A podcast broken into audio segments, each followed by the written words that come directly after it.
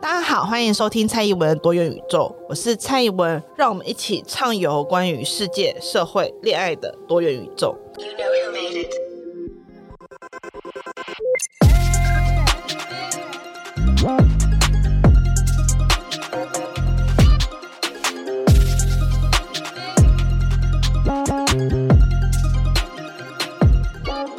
Hello，大家好，欢迎收听蔡宜文多元宇宙。呃，这集是关于社会生活当中的自我的第二集。那在本季的第二集当中，我们有提到说，在互动中所产生的自我可以用来在恋爱练习方面的版本。那当然，这个是有我自己的歪读跟曲解，这是我对于这个理论的歪读版本，希望它能够对大家有一定程度的帮助。那当然也欢迎所有人可以一起来歪读理论。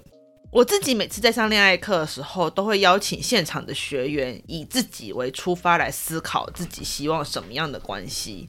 在这边提到自己是什么样的自己呢？是不是我马上就自我打脸哦？你要来教大家怎么做自己了吗？首先就是我上集有提到嘛，我们生活大多数的人都在教所有人怎么做自己，透过彼此之间的互动，我们会建立出一个。社会的惯习，所以当大家听完我的课程或者是节目啊，你会拿我所讲的东西去更新自我的版本，我自己是非常欢迎的，因为我自己也常常会在看完 YouTube、听完 Podcast 或者看完某一本书后，就更新了一个版本自己。我打个比方来讲好了，我最近刚听完违章女生就是访问丽嘎家庭，就是那位说自己若不当社工，要去情趣梦天堂当店员的。社工，那其实，在听他那一节的时候，我笑得很大声，因为其实我算是认识丽嘎的人，然后他真的是一个非常有趣、非常风趣的人。但是我一直都觉得做社工的人是有大爱的人，因为他们要面对是蛮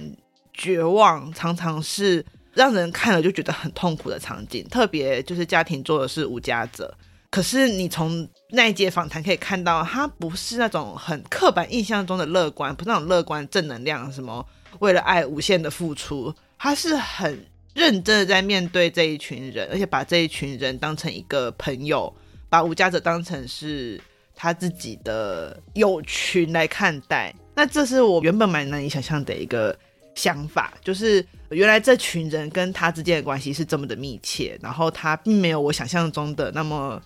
悲惨，或者是要怀抱着某种牺牲奉献的大爱才能去从事这个工作。那我也在听完这集过后，其实就是更新的一个版本的自我。我可能对于工作或对于职业想象了更多不同的想法。我的意思就是说，无论是工作当中的自我，或是关系当中的自我，虽然听起来很高深莫测，好像是在讲什么很身心灵的东西，但实际上你所期待的自我，往往就是你所期待的关系。所以回到恋爱来说，恋爱当中的自我其实就是你所期待的那一段关系中的你自己。什么意思呢？例如说，我希望我在一段关系当中轻松无负担，不用去查情，不用去查岗，不用跟对方玩叠对叠。那你想象中的你在关系当中你自己就会是一个很放松、很自我、很懒散、很躺平的人。那在这种情况下，你就以你自己为出发去寻找这样的对象，或者是你也不想去找这样的对象，因为你不想要主动，你很懒，那你也可以呈现出你对于这种关系的渴望。你不需要特别去依循这个世界对于其他恋爱的想象，例如说，你可能会看到很多人说你没有管对方，这不是爱，或者是你对于这个人没有吃醋就不是爱。你不需要去否认自己与现在对方的关系是不是能够被视为是恋爱。简单来说。我认为，无论是工作也好，无论是恋爱也好，从你现阶段最想要那个版本的自我去想象你想要谈的恋爱，我觉得是最合理的。就像我常会跟大家说，我是舒服恋爱派，我就是穿着尤尼骷髅的凉感裤躺在沙发上的恋爱。但是如果说你今天跟我说，我不想要舒服恋爱，我想要策马奔腾，共享人世繁华，紫薇尔康般的恋爱，我也觉得很好，就是。你觉得你可以去谈这样恋爱，并且你就这么去做了，那我觉得是一件非常完美的事情。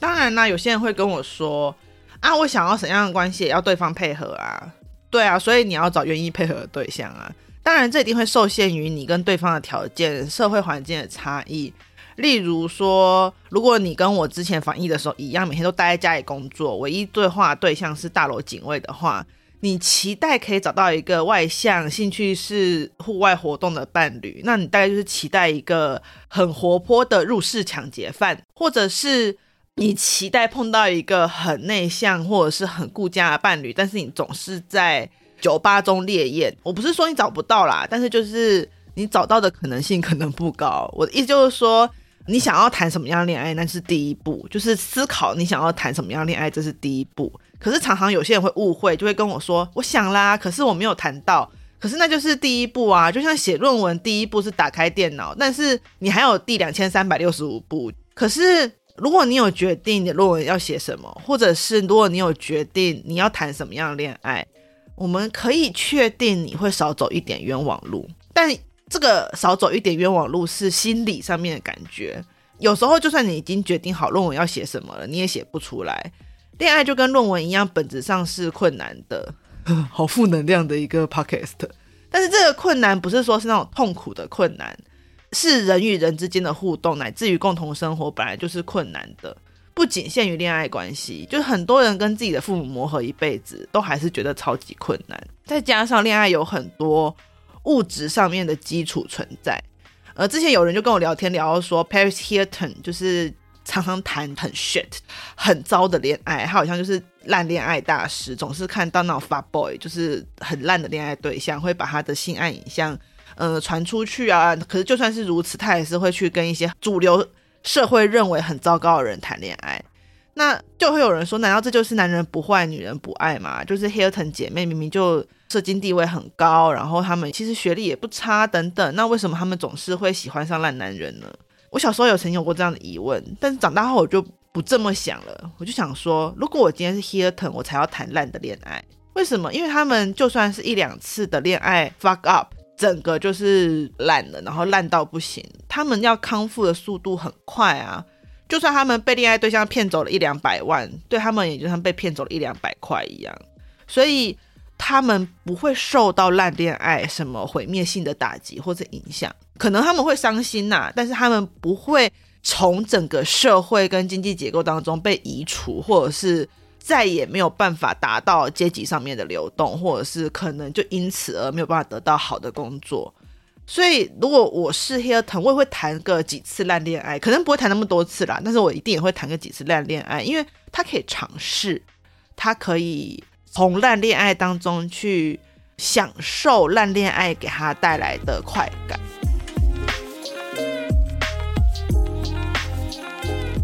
所以，你对于恋爱对象的要求，本来就跟你现在的生活处境有很大的关系。可能你在大学的时候，你只要是帅哥美女就好了，因为你跟他不用共同生活，因为你俩可能住在宿舍或住在自己家里，或是你是跟朋友一起住在外面的一个公寓里面，你们不用住在一起，所以他的生活习惯再脏再糟糕都不会影响到你。你们两个人都还没有经济的问题，因为各自都是花父母的钱，所以他的经济状况不好，或是他花钱大手大脚，或者是他是一个购物狂，不会影响到你。所以在大学的时候，你可以只看外表，或是只看兴趣有没有合，或者是他有不有趣，甚至是他是不是一个性爱技巧高超的人。可是随着年龄的增长，你的主从次序就会逐渐产生差异，因为你对于你自己的认知产生了改变了，你对于你自己生活上面的排序产生了改变了。很多人会说这是变得现实，但我不觉得这是变得现实，而是不同种类的现实。因为难道兴趣不现实吗？难道才华不现实吗？这些东西都是现实的。可是随着你年纪的增长，或是人生步伐的改变，大家就会开始共享不同的现实。例如说，我有些朋友他就在谈恋爱的时候完全不在意钱这件事情。那为什么？因为他们很有钱，他们的工作可能就是本来就是一个非常有收入的工作。所以他们根本就不在意在谈恋爱当中要花钱这件事情，他甚至反而会常跟我说，钱能解决的事都是小事。如果钱今天可以解决他在恋爱上面的困扰，他其实会觉得非常开心，因为他觉得代表他不用再费时间费心力去做其他的陪伴。那这些人他们可能因为工作时间很长，他们没有什么力气去做陪伴，也有可能他不擅长于陪伴，他本来就觉得陪伴这件事非常消耗他的精神，他在工作之余，他只想要打电动或是放空，所以对他而言，比起陪伴，钱简单太多了，所以他更宁愿用钱来解决他在亲密关系当中所拥有的陪伴的问题。但是如果今天是像我，或像其他可能月入只有基本收入的人，可能就不会这么觉得。可能对他而言，你如果在关系当中对于经济对我要求非常非常高，对我也是很大的压力。像有些朋友，他就会直接说，如果今天他跟一个需要高物质基础才能生活对象交往，他就觉得很大压力。即使今天是对方付钱，他也会觉得他好像被贬低了，或是他好像在这个关系当中依靠对方，他没有办法去做出更多物质上面的付出，所以他就会觉得很辛苦。那如果在这种情况之下呢，他可能就很难去跟。这样子的人交往，他宁愿花更多时间去做陪伴，他宁愿花更多时间去跟对方讨论关系当中的未来，或者是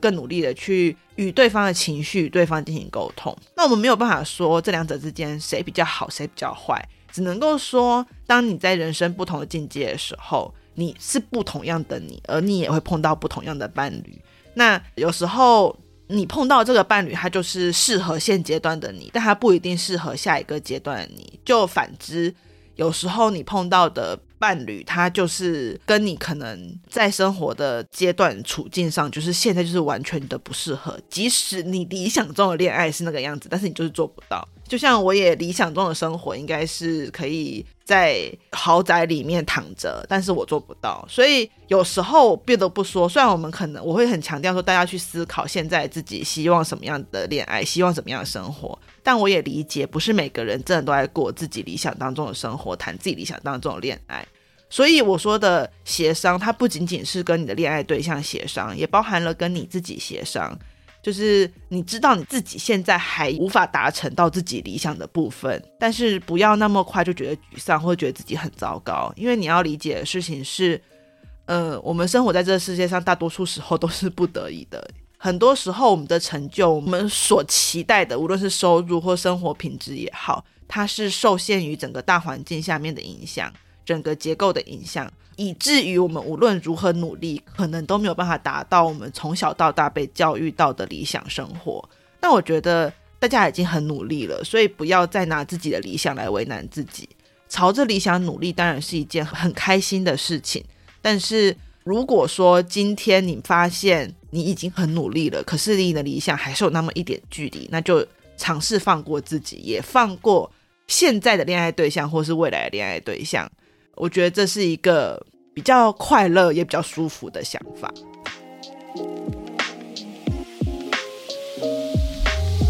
嗯，所以这是为什么？其实我蛮讨厌一种说法是，女性主义者或是性别平等的人就一定要 AA 制，或者是一定要自己赚钱，甚至是一定要养男人或者什么。就是刚好我在录这集的时候，网络上又兴起了一波讨论，AA 制才是真平等，以及女性主义者能够当家庭主妇吗？这种让我以为时空倒转的论战。那我就在节目的最后，用比较简短的时间，稍微要来回答一下这个问题。我之前有一次去上恋爱课的时候，有个同学问说，女性主义期待它是一个样子，社会上对于女人的期待是一个样子，他觉得只要选择其一，就要放弃另外一个，这件事让他觉得很困扰。大家有发觉这一个问题跟我们上一个自我主题的那一集中讲微代生活所提到的问题一样，就是当无家者要回归社会的时候，会面临是不是要承接主流社会的价值，否定他在流浪生活当中最大的认同跟支持系统。那如果要否定自己才能够迈向成功，这件事情本身就是不公义的，而这个放在性别上也是一样的。就是我们很常会看到，虽然现在在制度上好像已经性别平等了，可是为什么还是有很多女人觉得很痛苦？很大一部分原因是女人被养成自我过程很常是互相矛盾的。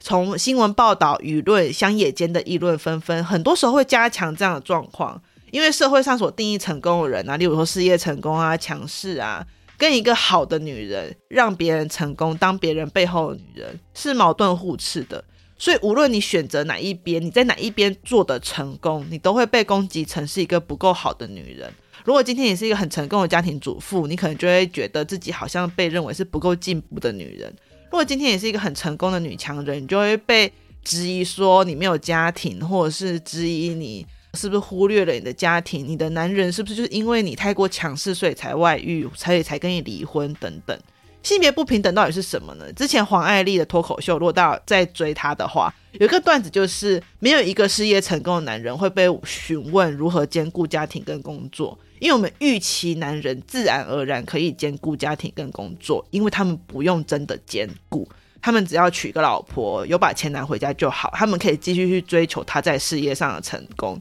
只要不要出轨，他就是一个顾家的好男人。可是大家就会去询问女人如何兼顾家庭与工作，因为如果今天她要是一个有家庭的成功事业女性。她就要同时作为一个家庭当中的女人跟工作当中的女人，就是家庭中的女人跟工作中的女人，常常是女人的选择题。你选择了其中一个，仿佛就否定了另外一个，同时你也养弃了另外一个系统当中你寄存的连带跟资源。那我不是说成为家庭主妇就是一个很棒很完美的事情，或者成为女强就是一个很棒很完美的事情。在我们的人生选择当中，很多时候都不是我们自己能够自主或自愿能够做出选择。就像我想要当个有钱人，但是我不是一个有钱人，是一样的意思。就是我们能够理解所有人，他到某一个社会位置，很多时候很多的不自愿，很多的不由自主。例如说同工不同酬，例如说。男性同时也被预期了要赚钱养家，这种对于男人的压力。所以我的意思就是说，想要进入家庭、想要负责家务的女人，她当然也可能是女性主义者。然后，当我们在讨论 AA 制或是 AB 制的时候，我们很常会忽略到家庭劳动或者是情绪劳动的重要。我们会理所当然认为家庭劳动好像是不值钱的，就很少会在讲 AA 或 AB 制的时候说，那家务劳动是不是要平分？那子女的姓氏是不是也要平分？祭祀权是不是也要平分？我们很少会看到这一些隐藏的、我们看不见的权利的平分，可是却会去计较经济当中的平分。可是很多女性她之所以位于经济当中的弱势，正是因为她被赋予了这一些责任，她更常会被预期为是老人的照顾者、小孩的照顾者，她更常会被预期要离开职场，或是为此而领更少的薪水。其实像 COVID-19 的时期，很多女性为什么会在那个时候被要求要离开职场，就可以看出，当有大型的灾难或大型的事件出生之后，大家还是会首先要求女人应该要牺牲自己的事业，回家照顾小孩，回家照顾老人，或者是就算你不用牺牲，你也是那一个要兼顾的对象。那当然，在兼顾的时候，当你要兼顾。照顾跟兼顾工作的时候，你在工作上的收入可能就不会胜过其他那一些能够在工作上全心全意投入的人。所以，为什么很多人每次会问我说：“你为什么不就讲说 AA 制就好，就堵住那些男人的嘴？”我要说的事情是，作为一个我也曾经是我家负责赚钱，而我先生负责做家务的人，但也做过反过来是我先生负责赚钱，然后我负责做家务的人。到我们两个现在就是各自有各自自己的收入。我要说的事情是，无论是哪一个角色，他都很辛苦，他都很困难，他从来都没有一个 easy way，就是生活在当代，我们从来都没有一条简单的路可以走。无论是扮演哪一个角色，都是一样的困难。我之所以不愿意坚持 AA 制是平等的，就是因为我希望可以看到那些无法 AA 的女人的困难，反之，我也希望可以看到那些无法 AA 的男人的困难，因为我们每一个人在。当代这个不稳定的经济体制，要一直拥有稳定的收入，要一直能够当那个 bread earner，要一直当那个赚钱回来的人，或者是要一直不停要求自己成为一个独立自主的人，那个是压力很大的。所以，与其去要求每个人都要 AA，或是每个人都一定要有独立自主的经济收入，我更期待其实是当每一个人建立关系的时候，他们彼此之间可以去好好沟通。他对于这段关系的希望是什么？他对于这段关系当中的自我有什么想象？然后去看到他在这段关系当中付出，除了经济付出以外，其他的价值都能够被看见。在这种情况下，我们就要回到自我上面了，就是你在关系当中的付出以及你的期待，其实都是回到你在这段关系当中自我的建立。所以我希望所有人的关系，无论是否是我所期待的舒服的关系，但至少都是能够安放自我的关系。即使这个自我只是你当下的自我，即使这个自我你之后可能会改版，都没有关系。我希望所有人都有一段能够安放自己，然后才去谈论爱人的关系。即使这个安放在别人的眼中很混沌，也没有关系。重点是你在这其中，你在这段关系中是你要的那个版本的你。就算旁人，就算我，就算其他女性主义者会觉得你的关系太传统、太不够进步，也没有关系，因为你的关系就是你自己。最后我也要说，就是社会学总会预设自己批评的是体制，而不是个人，但这是一件很困难的事情，因为体制是透过个人而存在的，我们很难把体制跟个人切割或分开，所以有时候对于体制的检讨会刺伤那些已经习惯于体制的个人，即使这个个人现在正在体制内受苦也一样。即使如此。我们还是要努力的去挑战体制，但是我们也不能假装看不到个人的受苦。我们应该要看到的事情是，体制跟每个个人当中存在着丰富且复杂的中间，在这个中间当中，他们存在着很多种不同的可能性。有时候这个可能性会是我们反抗的能量，可是有时候又会是他人需要反抗的结构本身。有些东西你认为是爱，有些东西别人认为是压迫。就像有些人他可以从某些电视剧里面得到力量，可是有些人会其中得到冒犯，所以我们要在这个复杂当中过活，着，而共同生活的可能，并不是奠基于完全否定对方的价值系统而存在。特别是在面对已经处于弱势者的情况下，你去逼迫那一些在经济上面处于弱势的女性，她必须要从中选择一个。必须要在有限资源的当中去选边站，才是进步的，才不是女性主义的叛徒。这并不是我认为女性主义应该有的样子。当然啦，因为我不想当女性主义检测器，所以如果今天你觉得我这句话不对，或者是你觉得我这句话没有啊，我觉得你才不女性主义，我也觉得 OK。就是我们要当检测器，我认为所有人都可以自认是女性主义者。只是如果今天是我的话，我会更乐意去做一个。与人共同生活的倡议或是活动，因为我希望，如果我这个 podcast 可以提供什么样的帮助，就是让所有人都能够在关系当中安放现在这个版本的自己。好，那我们今天的 podcast 就到这边结束了。那嗯，因为今天主要其实是想要讨论之前我所提到的那个社会生活当中的自己如何在恋爱当中实作。虽然其实我没提供什么实作的案例，就是跟大家聊聊。那接下来呢，关于自我这一题可能会有第三集，但是我不知道是什么时候会上架，因为呃，我主要是想要来谈谈之前大辣文化有找我来写关于 PUA 课程的导论。我觉得他们真的很大胆，很有趣。那我也写完了导论，也把他们给我看那个把妹达人书也看完了。我觉得就是导论比较没办法写太长，但是我其实有蛮多的话想说的。所以自我系列第三集很有可能就会是我想要来讨论一下那一系列丛书，但我现在还在思考要怎么样来写那一次的剧本，就请大家期待吧。一样就是欢迎大家可以加我的 FB 或者是订阅这个频道。那也希望大家可以给我一个评论，你的支持将会是这个 Pocket 继续下去的动力。好，那今天到这啦，大家拜拜。